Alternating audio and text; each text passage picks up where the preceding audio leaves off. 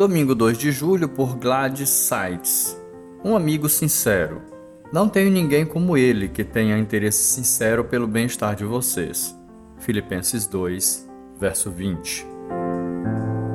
Timóteo tinha acompanhado Paulo e Silas no empenho evangelístico para levar o evangelho à Europa.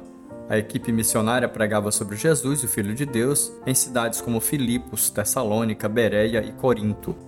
Era um tempo de perseguição e Timóteo foi enviado algumas vezes para fortalecer os irmãos novos na fé, ajudando-os a enfrentar as ameaças que vinham de todos os lados.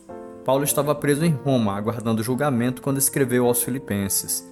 Muitos evitavam envolvimento com os problemas que o apóstolo enfrentava com a justiça romana, por causa de interesses pessoais. Eles colocavam os próprios interesses acima da causa de Cristo. Querendo saber notícias dos irmãos de Filipos, Paulo sabia que podia contar com Timóteo, alguém que também tinha interesse sincero pelo bem-estar dos irmãos filipenses. Nos momentos difíceis que passamos, temos amigos em quem podemos confiar? Temos ao nosso lado pessoas que fazem até sacrifício para nos ajudar? Que estão conosco e acreditam em nós, mesmo quando outros duvidam? Amigos como Timóteo são amigos de verdade, amigos que fazem a diferença na hora das dificuldades, da angústia, da solidão. Amigos semelhantes a Cristo. Precisamos valorizá-los. Precisamos retribuir seu amor e carinho com mais amor e carinho.